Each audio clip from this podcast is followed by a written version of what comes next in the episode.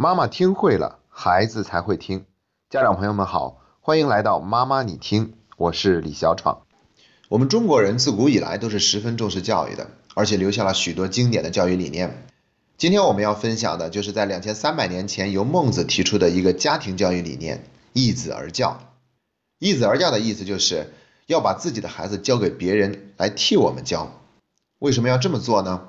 孟子是这样说的：“君子不教子。”教者必以正，以正不行，继之以怒，继之以怒，则反夷矣。又说：古者义子而教之，父子之间不择善，择善则离，离则不祥莫大焉。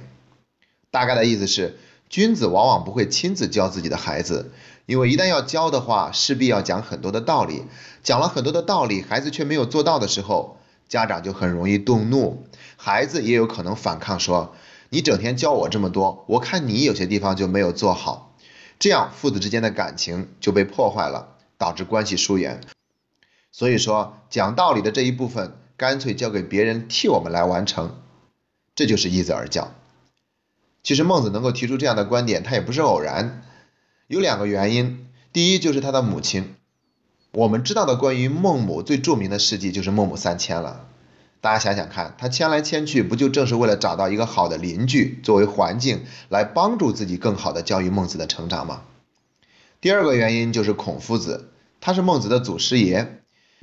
那在《论语》里面早就有关于孔子教育自己孩子的论述，这里面有一个特别有趣的故事。孔子的徒弟有一个叫子刚的，他有一天去问孔子的儿子伯鱼，他们之间都是同学嘛。他就问伯鱼说：“你爸爸有没有专门教过一些没教过我们的东西？简单来说，就是你爸有没有专门给你开小灶？”然后伯鱼就很认真的来回答这个问题说：“没有，只不过在家里面有一次问我说，你今天学《诗经》了没？还有一次问我说，你今天学《礼记》了没有？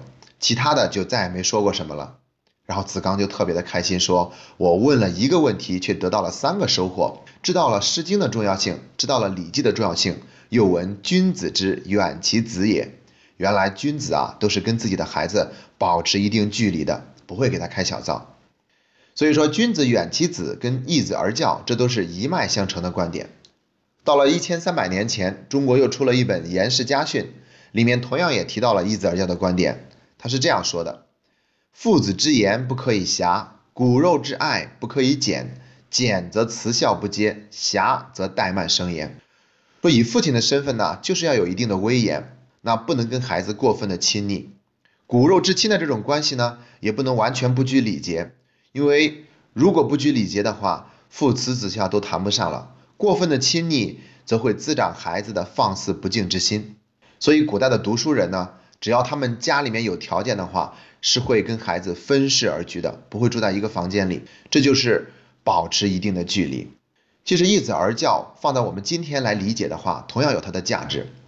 如果用我们今天的教育理念来解读一子而教的话，我觉得至少有两点价值。第一，它尊重了界限感，避免了父母滥用自己的权威，这对孩子和对家长来说都是一种保护。第二，家的确是更应该用来讲情，而不是用来讲理的地方。像情商这个概念，在上个世纪七十年代才被提出来。至今已经被大家广泛的接受，我们都能够认同，沟通的过程中解决情绪要比讲道理更重要。而我们的古人早在两千三百年前就已经提出了类似的观点，那就是不要讲太多的道理给孩子听，这一部分工作让别人替我们来完成。那今天我们做义子而教是更加容易的，因为我们有社会教育和学校教育，所以我们义子而教首先能够求助的对象就是老师。那老师不可否认，他们在孩子心里面有着非常重要的分量和地位，所以老师说一句话，可能会比我们说十句都要管用。当然了，老师已经在培养孩子的知识和技能这方面承担了很多的重任。那对于生活中的一些琐事和一些小的习惯的培养，我们还可以求助其他的对象，比如孩子同学的父母。那找到孩子班上关系最好的那个同学，我们双方大人也是彼此非常的熟悉和绝对信任的。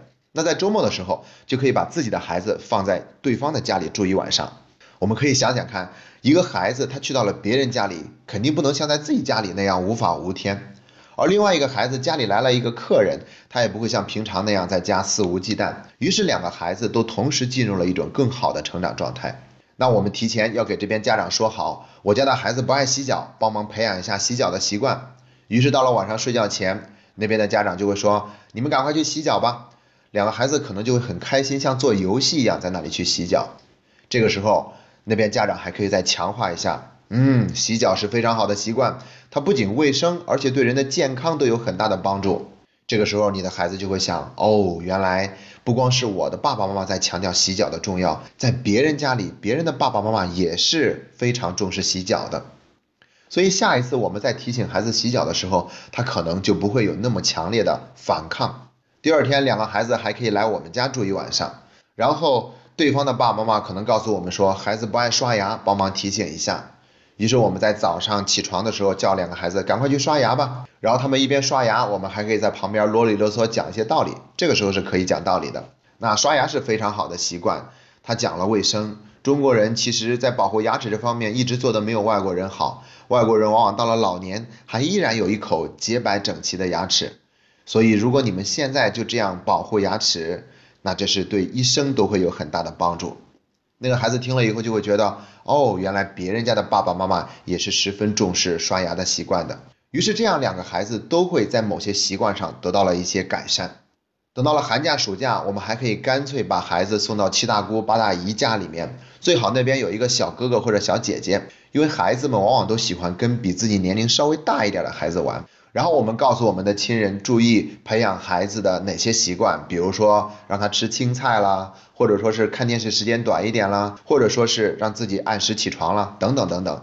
那那边的亲人们帮我们去照顾孩子的时候，那他这方面都可以得到一个更好的改善，比在我们身边改善起来要容易得多。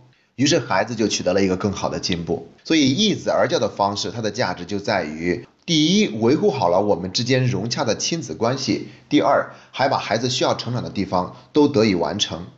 所以，当我们在家庭教育过程中遇到了哪些头痛困难的事情的时候，不妨就想一想易子而教这个招数，寻找外部资源帮助我们来教育孩子。这样，我们既跟孩子保持了和谐，孩子还取得了应有的进步。